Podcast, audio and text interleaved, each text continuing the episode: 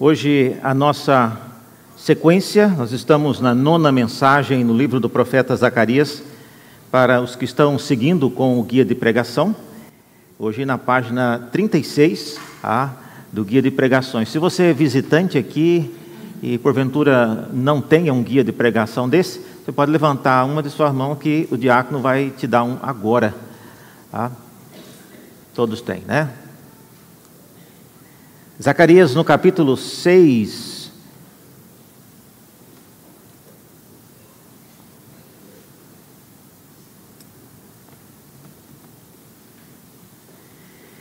Esse é um texto bastante bastante complicado, tem várias coisas difíceis de serem entendidas do ponto de vista mais literal e é importante. E eu já vou dizendo, se você tem uma caneta preparada aí, eu sempre gosto de pedir que você destaque alguns pontos, porque são estratégicos realmente para que ah, compreendamos aquilo que está acontecendo. Então, Zacarias no capítulo 6, no versículo 1, ah, vou pedir para o presbítero Cláudio isso para dar uma.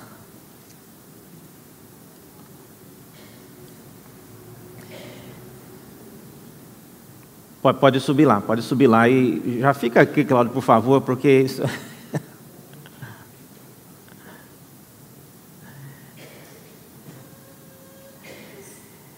Diz assim a palavra de Deus, Zacarias no capítulo 6. Outra vez levantei os olhos e vi, e eis que quatro carruagens saíam do meio de dois montes, e esses montes eram de bronze na primeira carruagem, os cavalos eram vermelhos, na segunda eram pretos, e na terceira eram brancos, e na quarta eram baios. Todos eram fortes. Então perguntei ao anjo que falava comigo: Meu senhor, o que é isto?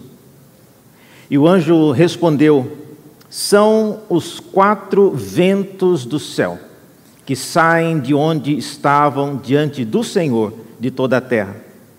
A carruagem em que estão os cavalos pretos sai para a terra do norte, os cavalos brancos saem após eles, e os cavalos baios vão para a terra do sul.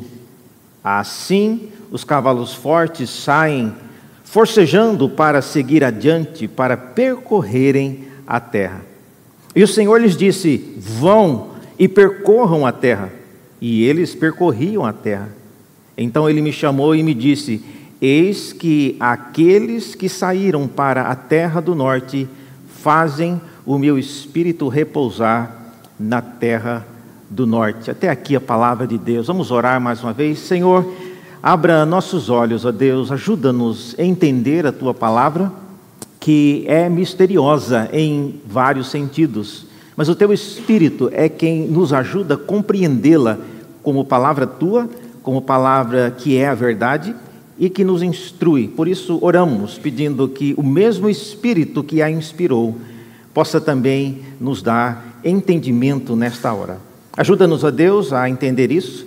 Pedimos e oramos no nome de Jesus. Amém.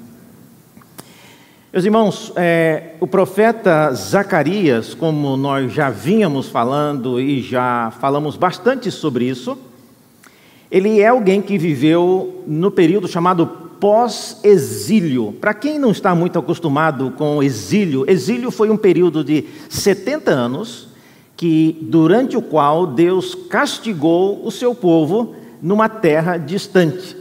E nesse período de 70 anos, o povo de Israel ficou longe da terra prometida, ficou longe do templo de Jerusalém e ficou longe da cidade de Jerusalém. Então, por 70 anos, eles não puderam se beneficiar de absolutamente nada daquilo que eles cresceram. Era parte da identidade de Israel ficar na terra prometida, ficar dentro de Jerusalém e ficar próximo do templo. E Zacarias, então, é um profeta que atuou no período após esses 70 anos, quando o povo já tinha retornado para a terra prometida, já tinham retornado para a cidade de Jerusalém e estavam reconstruindo o templo.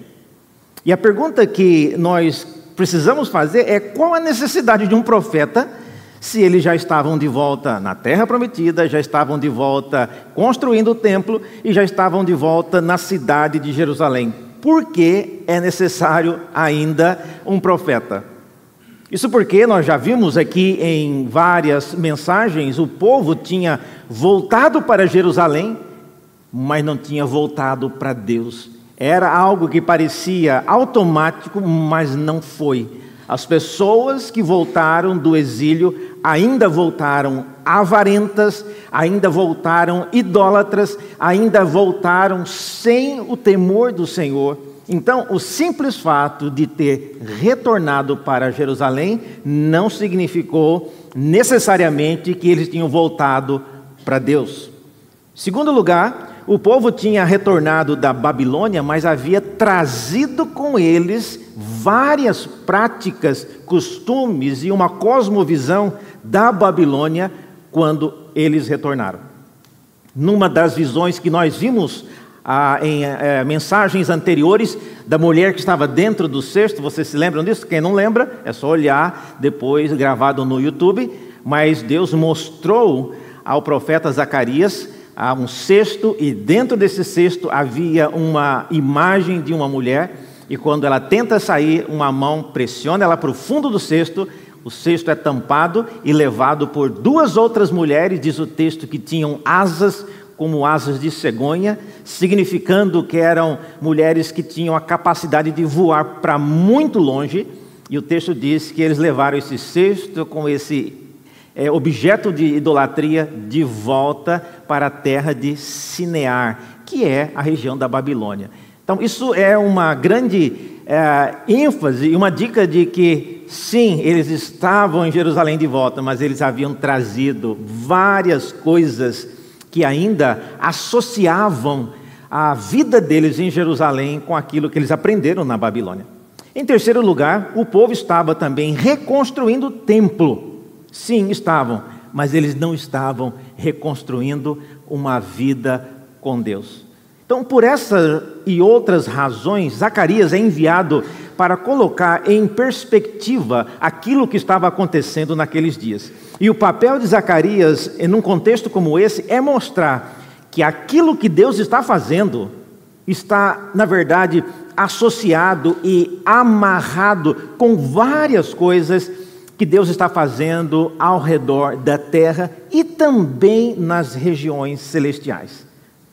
Todas as visões de Zacarias que nós vimos até aqui desde o início, tem esse objetivo central de nos mostrar uma dimensão maior daquilo que Deus faz. Eu, eu, mencionei na semana passada, a título mesmo, somente de divulgação, eu tenho assistido aquela série do Netflix chamado é, Nosso Planeta, e uma das coisas que eu gosto de assistir nessa série é o modo como nós olhamos o mundo de uma forma diferente. Às vezes nós nos acostumamos a andar dentro da nossa cidade de São Paulo, socados dentro de um ônibus ou de uma lotação ou de um trem, vivendo na correria de uma cidade como essa e nos esquecemos de ver numa perspectiva mais cósmica, de uma perspectiva maior, as coisas que Deus faz ao redor do nosso planeta já é o suficiente para colocar diante de nós essa verdade esmagadora, que é a de que Deus age não só em nossa dimensão, mas ele trabalha em diversas dimensões. Alguns cristãos, irmãos, contemporâneos, têm o péssimo costume de reduzir aquilo que Deus fazia àquilo que ele fazia a Israel em Jerusalém e para o povo que estava na terra prometida.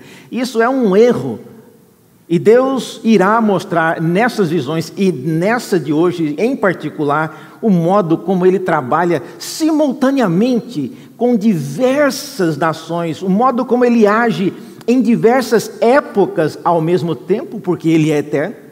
Ele age tanto no passado quanto na eternidade, ele age em locais ao mesmo tempo. E em algumas vezes Deus age e mistura aquilo que Ele está fazendo nas regiões celestiais com aquilo que Ele está fazendo na terra dos viventes. E é isso que está acontecendo aqui numa visão. Deus abre os olhos do profeta para ele entender numa perspectiva aquilo que realmente estava acontecendo. Nós, irmãos, somos pessoas limitadas e nos empolgamos muito fácil com coisas que imaginamos ser grandes, mas na verdade não são. E Deus precisa, à semelhança do que ele fez aqui, colocar-nos em perspectiva novamente. Eu me lembro de estar uma vez com a, a nossa filha em um parque de diversões, onde tinha um dos brinquedos que andávamos, era um barco, e o barco tinha várias pessoas, e quando a gente entrava naquele barco, ele ia andar num rio, e a pessoa responsável por aquele barco, naquele parque de diversões, sempre olhava e procurava uma criança voluntária lógico, todas queriam, né? Para ir dirigir o barco. Imagina, o barco estava sendo guiado e lá 40, 80 pessoas e a criança ia lá na frente, pegava o volante do barco para poder dirigir.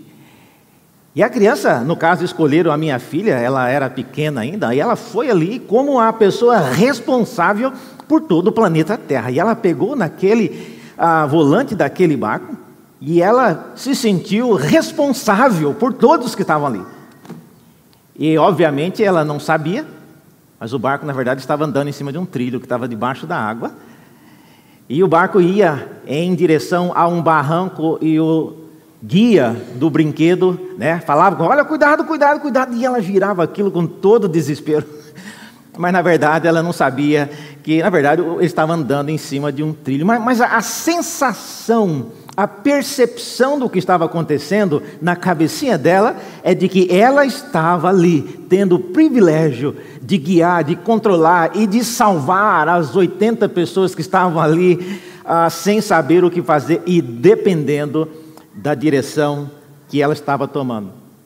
Semelhantemente, às vezes eu observo como eu e você agimos, oramos em favor de coisas que estão acontecendo em nossos dias, e a impressão que tenho é de que nós estamos, à semelhança da minha filha dirigindo aquele barco, de que tudo depende de nós. Nessa visão de hoje, nós vamos ver algumas coisas é, sobre isso. E como sempre tenho falado, vamos primeiro entrar e tentar reconstruir o que exatamente Zacarias viu. Bom, na visão aí, alguns pontos que são destacados. Primeiro deles, vocês viram aí que ele fala que havia duas montanhas. E o que há de interessante sobre essas montanhas é que elas são descritas, ou dois montes, e eles eram de bronze. Então, o fato de ser de bronze mostra já de cara que ele não está falando de um monte que é para ser visto de maneira literal. Então, essa é a característica: são dois montes e eles são de bronze. Depois, o texto fala na sequência, é o que ele está vendo, que ele viu que havia carruagens que saíam do meio dos montes. Ele fala de cavalos vermelhos cavalos pretos e cavalos brancos e, por fim, os cavalos baios. Então, ele viu essas carruagens saindo do meio das montanhas, ou seja, do vale. A pergunta feita, e nós temos sempre observado isso, quando você interpreta uma visão, é importante que você atente àquilo que é perguntado. Não importa o que você pensa, não importa o que você gostaria de saber, quer dizer, importa, mas não para o texto. A gente tem que seguir aquilo que é perguntado. E o profeta pergunta ao anjo que falava com ele: o que é isso? O que é isto? A resposta do anjo foca de que os quatro cavalos, então, as quatro carruagens, são quatro ventos do céu que saem de onde estavam diante do Senhor de toda a terra. E aqui duas coisas que eu queria que você sublinhasse. Primeiro, a interpretação de que os cavalos são quatro ventos. Então, aí a gente já fica sabendo que essas carruagens, esses cavalos, na verdade, eles simbolizam Quatro ventos. Ainda não sabemos o que significa quatro ventos, mas já sabemos que as carruagens apontam para esses quatro ventos do céu. Uma outra coisa que nós precisamos observar aí é que essas carruagens estavam diante do Senhor. Ah, esse é um outro ponto. Elas não saíram do nada, elas não saíram, não estavam escondidas, mas elas saíram da presença do Senhor. São dois pontos importantes para aquilo que vamos ver mais adiante. Então não são apenas carruagens, elas são carruagens e que simbolizam ventos de Deus e elas saíram da presença do Senhor. Mais adiante, ainda na visão, é dito que dois dos cavalos foram para o norte, os cavalos pretos e os cavalos brancos, aí eles saem para o norte e o cavalo baio sai para o sul. Nada é dito a respeito desses cavalos que são vermelhos. E se você pergunta, mas e aí, reverendo, o que, que é feito? O que, que aconteceu? Irmãos, como eu disse, a regra de interpretação de visões. Aquilo que não é dito, aquilo que não é explicado, siga adiante. É, não vai ter explicação, não é falado nada sobre esses cavalos vermelhos, ainda que nós possamos imaginar várias coisas sobre a cor vermelha, não é importante.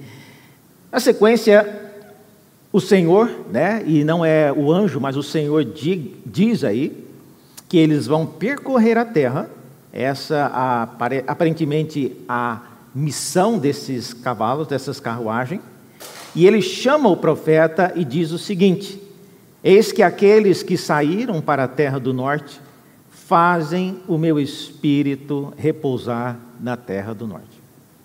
E aí, então, é, essa é a visão, é um resumo do que ele viu.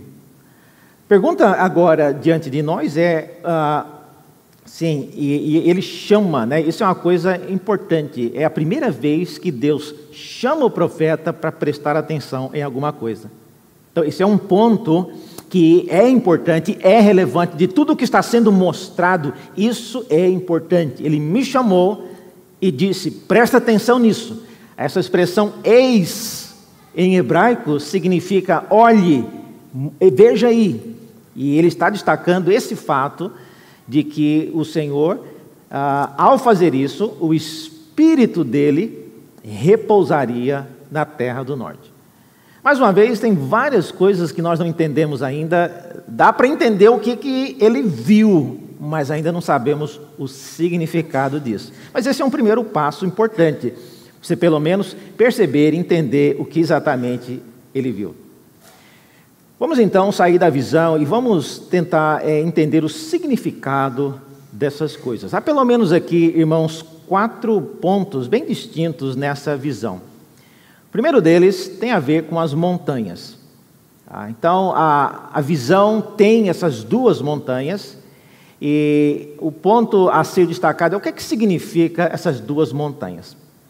Primeira coisa, as montanhas, elas apontam para o local de habitação de Deus. É por isso que quando os animais saem do meio das montanhas, a narrativa diz que eles saíram da presença de Deus. Então, as montanhas apontadas aqui é sinônimo do local da habitação de Deus. E também é o sinônimo do local do trono do governo de Deus. Não sei quantos se lembram, mas durante toda a história do Antigo Testamento, Deus se manifestou no Monte Sinai, no monte, e foi de lá que ele passou a lei a Moisés, foi de lá que ele falou os dez mandamentos e o Monte Sinai se tornou um ícone da presença de Deus. Muitos se lembraram por séculos da visão de Deus descendo no Monte Sinai, que estava fumegando uma nuvem densa no topo do Monte Sinai, havia muito fogo, diz Moisés no relato. Então, a presença de Deus no Monte Sinai ficou marcada, e em todo o Antigo Testamento, o Monte Sinai é sinônimo da lei de Deus. Mais adiante, no período já da monarquia, um novo monte agora se tornou famoso por causa do templo ter sido construído em cima dele, que é o Monte Sião. E curiosamente, irmãos, tanto o Monte Sinai quanto o Monte Sião representam as duas formas de governo do Antigo Testamento. No Monte Sinai, representa a forma de governo sacerdotal, onde não havia rei, mas a ordem de Deus, a palavra de Deus era enviada por meio dos sacerdotes. Então, o Monte Sinai representa um modo de administração, um modo de governo. E é o governo antes de haver reis em Israel. Deus governava sobre o seu povo por meio dos sacerdotes. Então é por isso que o Monte Sinai é um símbolo do trono do governo de Deus.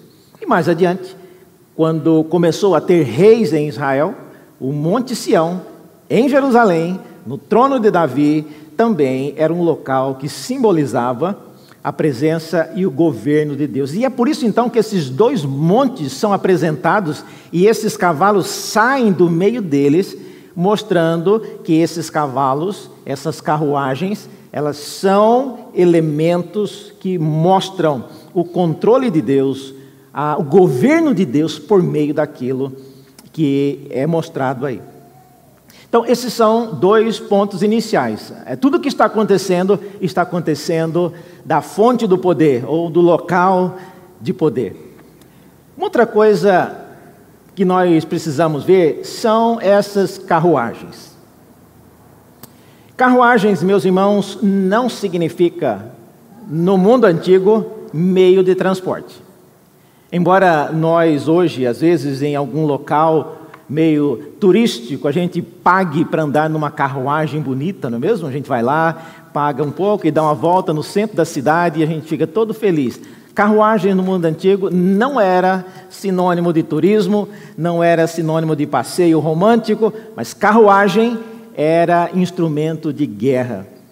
Traduzido para os dias de hoje, seria como se nós lêssemos aqui que saiu quatro tanques de guerra da presença de Deus. Um tanque de guerra vermelho, outro branco, outro preto. É esse o sinônimo de carruagem. Carruagem era sinônimo de instrumento de batalha, era material bélico. Então, isso era um elemento sobrenatural. Porque nós vimos que eles representavam, não era apenas carruagens, ah, é, eles representavam quatro ventos. E veja aqui, ó, nesse texto, não sei quantos se lembram, mas no Salmo 104, é dito o salmista dizendo que o Senhor, ele é capaz de tomar as nuvens por carro e ele é capaz de voar nas asas do vento. E olha só, Deus faz aos teus anjos ventos e a teus ministros labaredas de fogo. Então, a ideia de que Deus é capaz de fazer por meio de ventos impetuosos várias coisas que ele quer fazer, isso é uma linguagem muito comum no Antigo Testamento.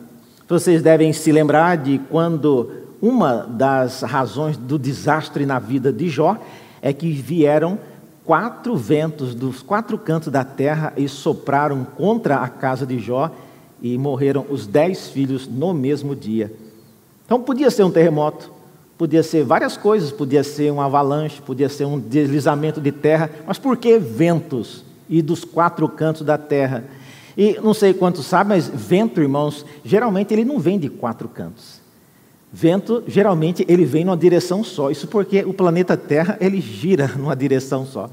Ventos que vêm dos quatro cantos da Terra é uma linguagem que aponta para algo sobrenatural. E esse texto aqui nos confirma isso. É uma linguagem bíblica, apontando que Deus ele faz dos ventos ah, seus instrumentos, seus mensageiros para destruição, para fazer várias coisas.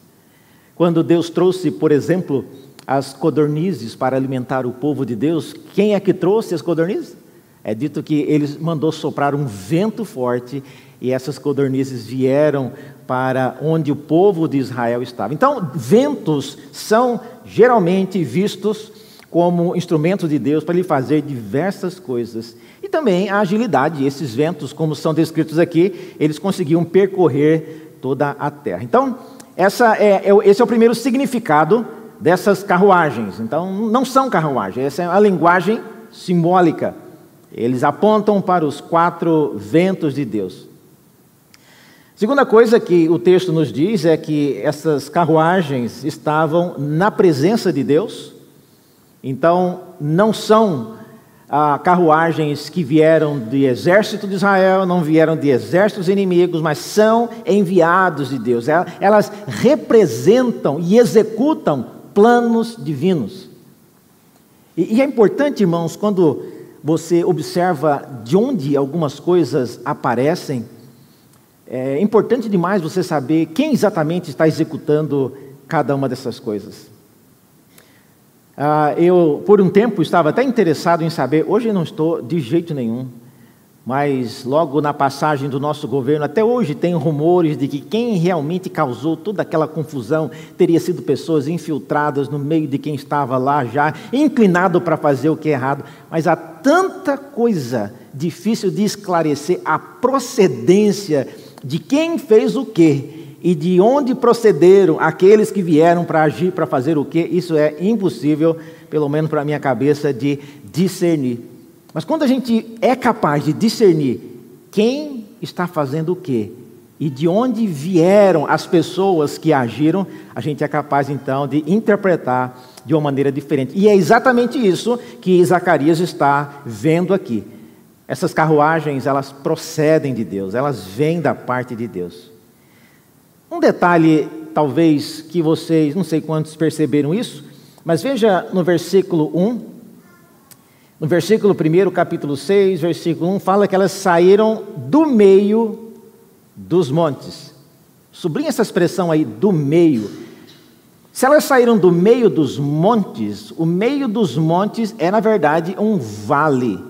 E vales são locais conhecidos onde batalhas eram travadas. Então, esse é um ponto importante. Elas saíram, essas carruagens saíram do meio do vale. Ou seja, nós estamos aqui descrevendo, nós estamos aqui lendo e vendo uma descrição de carruagem saindo numa missão de batalha, numa missão para cumprir decretos de Deus em relação a um objetivo definido. Então, não é apenas, uma, apenas uma, uma passeata, não é uma, uh, um desfile de 7 de setembro, não. Aqui nós estamos vendo uma cena de batalha. Uma batalha iniciada por Deus, uma batalha onde esses emissários procedem de Deus e eles estão saindo em direção a objetivos e destinos específicos. Então é isso que essa visão mostra essas carruagens, então, são ventos de Deus, ou seja, mensageiros. Elas vieram da presença de Deus, ou saíram do trono de Deus, e elas saíram do meio das montanhas, porque eram locais de batalha. Em terceiro lugar, algo que é dito também na visão é a direção em que essas carruagens foram. A primeira delas é dito que a carruagem com os cavalos pretos e os cavalos brancos, elas foram para o norte. Mais uma vez, por que o cavalo preto e o branco não faz diferença, não tem significado nenhum. Tá? Não, não interprete o que a visão não está interpretando. O que a gente sabe aqui, e vários comentaristas mostram, é que foram duas carruagens para cima, ou seja, para o norte. Enquanto que para o sul só foi uma. Bom, então parece que o que havia para ser tratado para cima estava mais, estava mais complicado do que aquilo que havia de ser tratado para a região do sul. Há dois termos aí, vocês viram que é a terra do norte e a terra do sul. Então essas carruagens saíram para cumprir missões e expedições, cada uma em uma região da terra. Tem alguma carruagem para o leste e para o oeste? Não sei, o texto não fala. Sobrou até uma carruagem que podia ir ou para a esquerda ou para a direita, mas nada é dito sobre ela. Então, o que significa essas carruagens que vão para o norte? Não é apenas em direção ao norte, é dito a terra do norte e a terra do sul. É, veja uma referência no próprio profeta Zacarias, no capítulo 6, ele diz, quando descrevendo o retorno do povo do exílio da Babilônia, ele usa essa expressão no capítulo 2, no versículos 6 e 7. Ele, o próprio Senhor Deus fala na visão: Fugi agora da terra do norte, diz o Senhor, porque vos espalhei como os quatro ventos do céu, diz o Senhor. Salva-te, Sião, tu que habitas como a filha da Babilônia, com a filha da Babilônia. Então, seja, veja, terra do norte é uma referência à terra da Babilônia. Então, uma das expedições enviadas por Deus vai cumprir atos de juízo e justiça contra a Babilônia.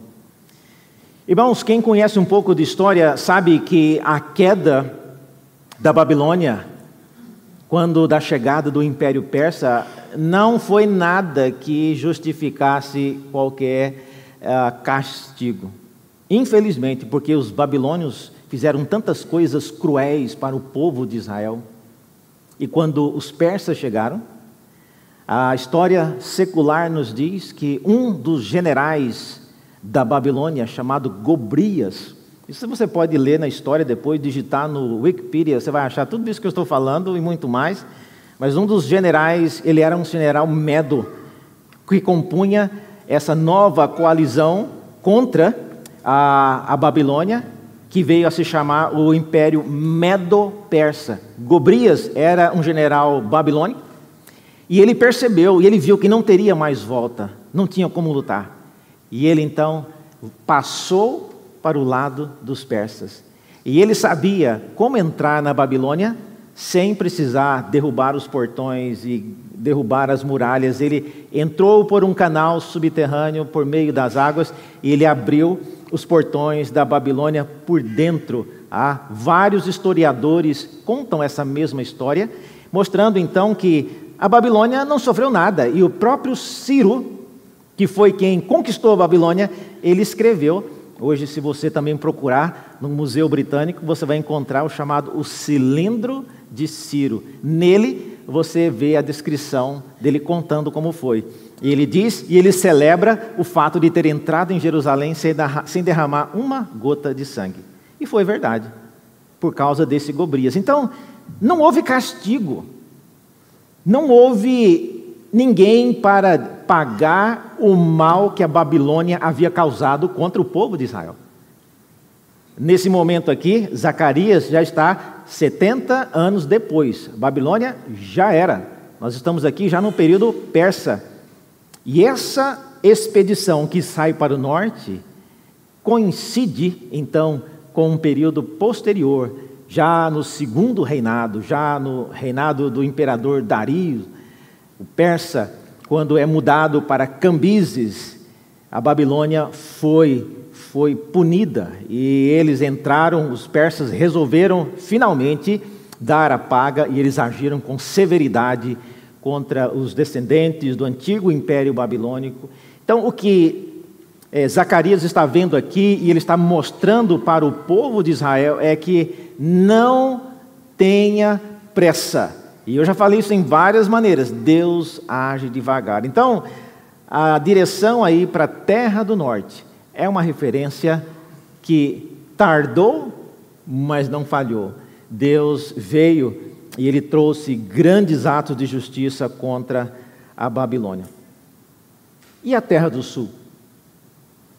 A terra do sul certamente tem a ver com a terra do Egito. Isso porque quando da queda de Jerusalém, no segundo livro dos reis, é dito que o povo, tanto os pequenos quanto os grandes, como também os capitães das tropas, eles foram para o Egito porque eles temiam aos caldeus. Ou seja, quem tinha medo do castigo de Deus, porque caldeus são castigos de Deus. Foi Deus quem levantou os caldeus. Então, quem não queria sofrer as consequências do castigo de Deus, fugiram para o Egito. E posteriormente, o Egito se tornou um antro de pessoas que não queriam sofrer as consequências do castigo de Deus, e o Egito se tornou um exílio, se tornou um local, uma falsa segurança para aqueles que não estavam dispostos a aprender nada com cativeiro, com castigo de Deus e nada disso. Nós queremos apenas levar a nossa vida, queremos criar os nossos filhos e manter as nossas posses. Deus que castigue quem Ele quer, nós vamos para o Egito. Então, o Egito se tornou sinônimo de pessoas indiferentes, de pessoas que não estavam nem um pouco interessadas em ver, nem entender e muito menos sofrer castigo de Deus. Então, essa linguagem de Deus mandar uma expedição para o sul, ela mostra que Deus também. E a história mostra que os persas invadiram o Egito e fizeram também um limpa lá naquela região. E quem é que sofreu? Judeus que estavam lá, escondidos, achando que estando no Egito eles estariam livres do castigo de Deus. É bem verdade que a quantidade era bem menor de judeus no Egito. Tanto é que foi só uma carruagem lá para baixo, enquanto para cima foram duas. Não sei quantos se lembram, mas até mesmo o profeta Jeremias, quando Nabucodonosor chegou em Jerusalém, Nabucodonosor perguntou ao profeta Jeremias para onde ele queria ir. Você quer ir para a Babilônia comigo? Ou você quer ir para onde? E Jeremias disse que ele queria ir para o Egito. E ele foi. Só que depois ele viu a situação, como que era o tipo, o espírito de pessoas que estavam no Egito, e ele disse: Quer saber de uma coisa? Eu vou para a Babilônia. E ele foi para a Babilônia junto com os exilados. Portanto, essa linguagem aí da Terra do Sul e da Terra do Norte são expedições que mostram ah, o castigo de Deus, embora tardio na visão de alguns, veio no momento certo. Qual era a missão? Qual era a missão dessas carruagens? O texto fala aí, irmãos, que a missão delas era percorrer versículo 7, o próprio Senhor diz que eles iriam percorrer a terra e também fazer o Espírito de Deus repousar no norte. Esses eram os dois objetivos, a missão dessas carruagens. Percorrer a terra significa fazer uma varredura, significa é, passar um pente fino, e é coisa que não só esses mensageiros de Deus fazem, como também o diabo faz. Vocês se lembram de quando Deus, conversando com Satanás no início do livro de Jó, perguntado de onde ele vinha? Qual foi a resposta? Ele disse: Eu venho de rodear a terra e passear por ela. A expressão em hebraico é a mesma. É um tipo, não é, não é um passeio descontraído, olhando as flores e a paisagem. Não, esse é um passeio que você faz uma varredura, você sai olhando e observando cada detalhe. Então não é apenas um passeio. Talvez no, no, na linguagem militar seria um patrulhamento né, em uma região sob ameaça. Então é isso que esses emissários, essas carruagens saíram para fazer. E também, em último lugar, é dito que elas vieram para fazer o Espírito de Deus repousar no norte. Essa é uma coisa mais difícil de entender. Que, que seria isso? Veja, há uma, um texto que aparece em Ezequiel. Talvez esse texto nos ajude a entender o que é que significa isso, fazer o Espírito de Deus repousar no norte.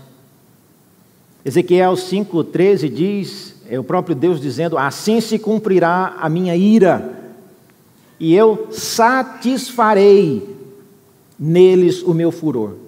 É, essa expressão satisfarei é uma expressão cognata desse termo aqui, repousar, fazer o meu espírito aquietar, fazer o meu espírito né, se sentir satisfeito. Então aqui, Deus dizendo né, que a sua ira, ela se satisfaria e neles, né, e o meu furor, e eu me consolarei, também uma outra expressão cognata para esse termo aqui, repousar. Saberão que eu, o Senhor, falei no meu zelo, quando cumprir neles o meu furor. Então, quando Deus cumpre aquilo que Ele quer, quando Deus termina de realizar os atos de justiça que Ele planejou fazer, isso significa que o seu espírito, então, ele repousou naquele lugar, ou seja, ele arrefeceu. E a expressão então do fazer o Espírito de Deus repousar no norte, não é que o Espírito saiu, o Espírito Santo saiu e ele pousou. É diferente. Pousar é uma coisa, gente. repousar é outra. Então o espírito repousou, ou seja, ele ficou satisfeito. Por que, que ele ficaria satisfeito? Por causa de ter cumprido aquilo para o que ele foi designado.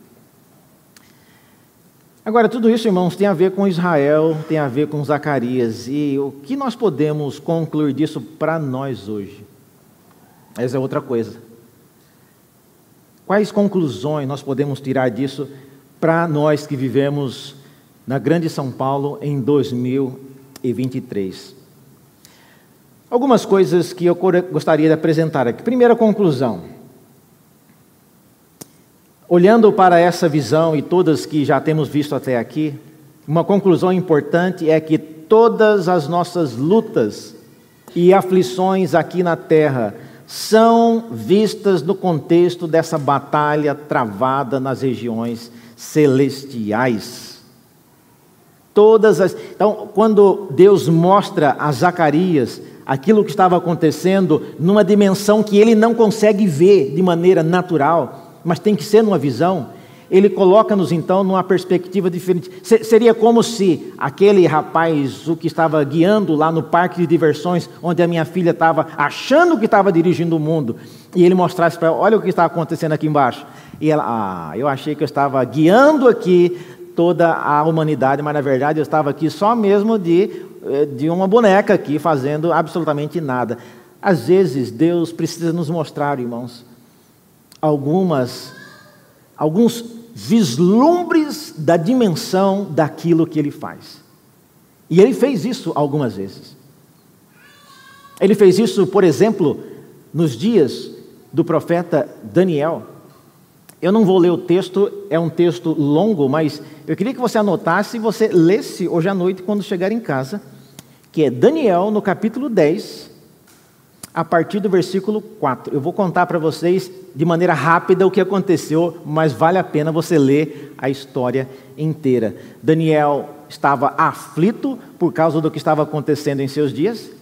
Ele pediu a Deus um entendimento e o profeta diz que ele não recebia nenhuma explicação.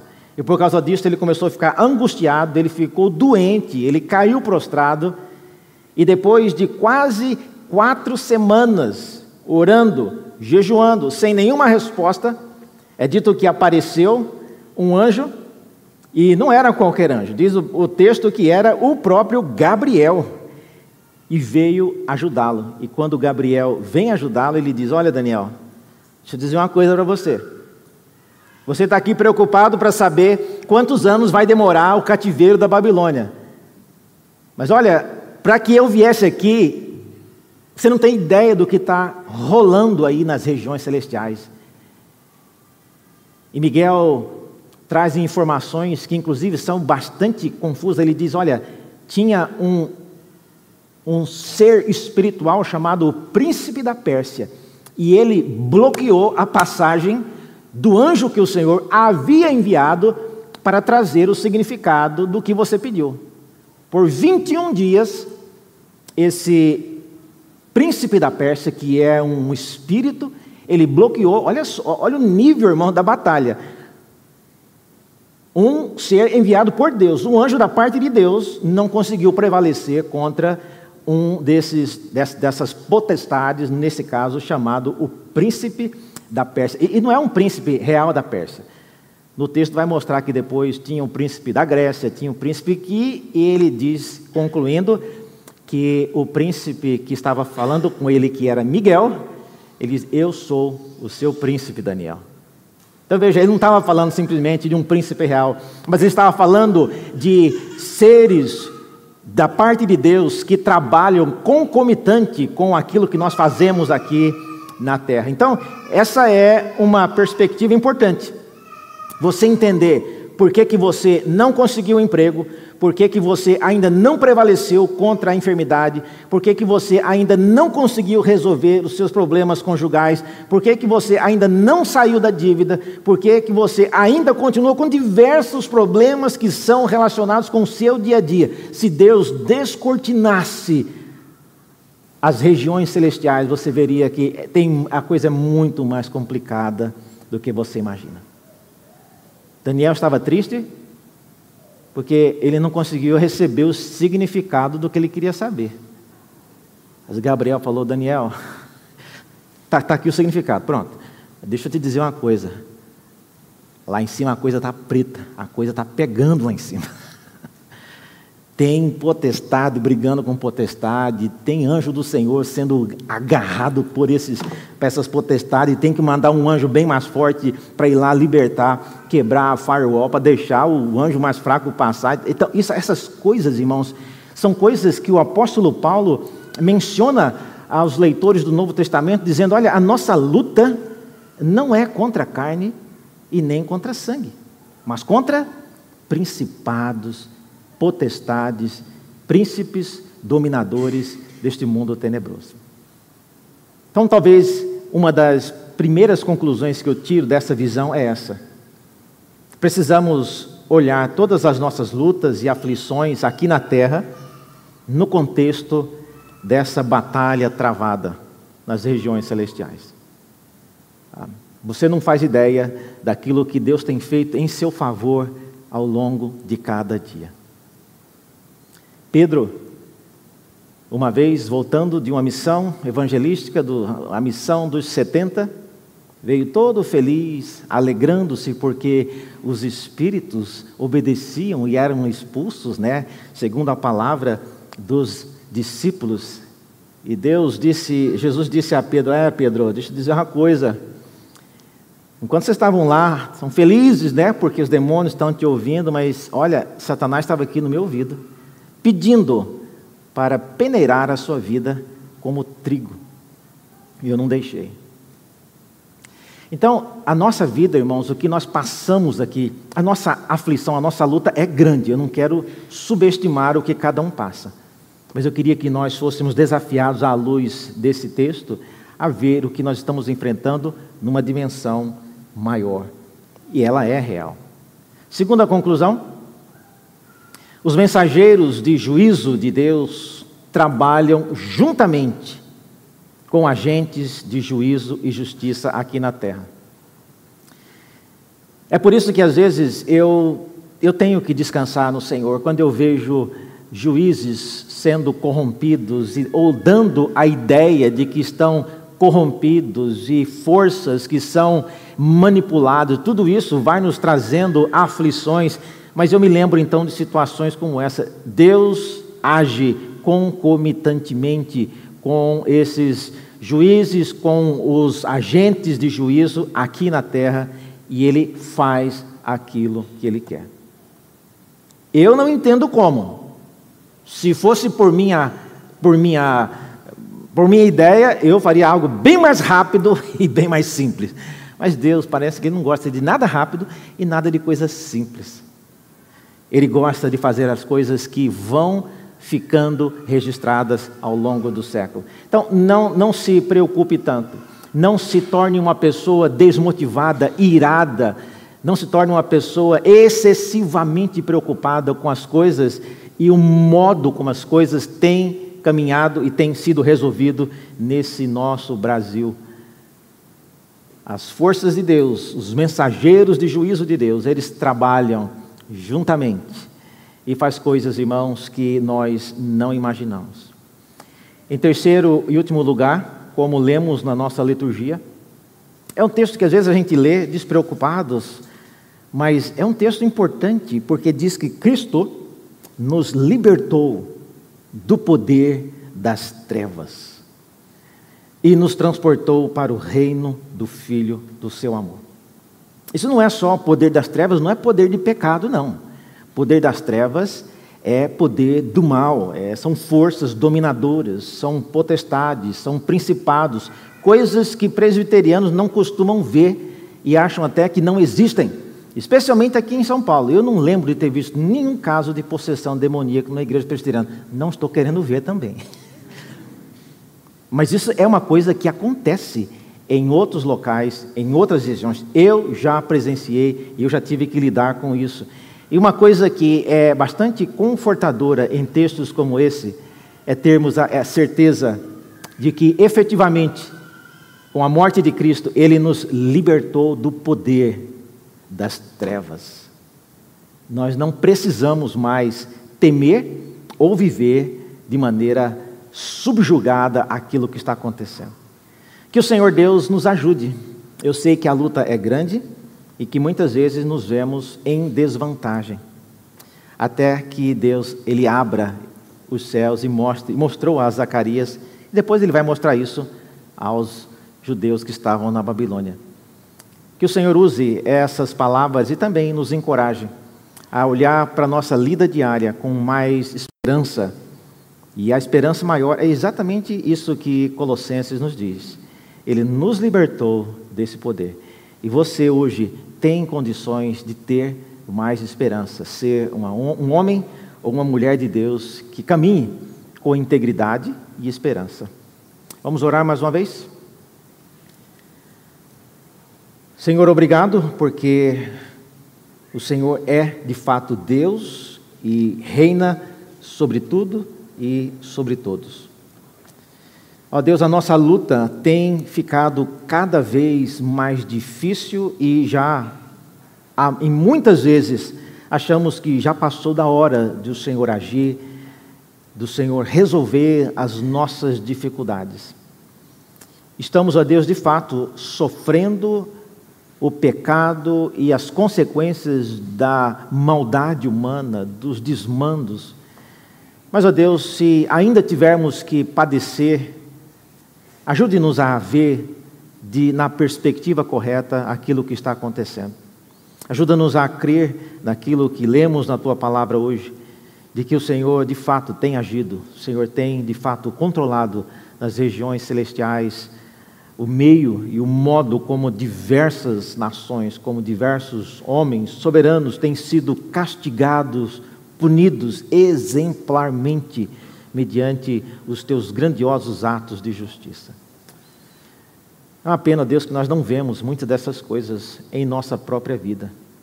Muitos do que leram essa profecia de Zacarias não viveram para ver o Senhor fazendo isso. E certamente nós também não veremos.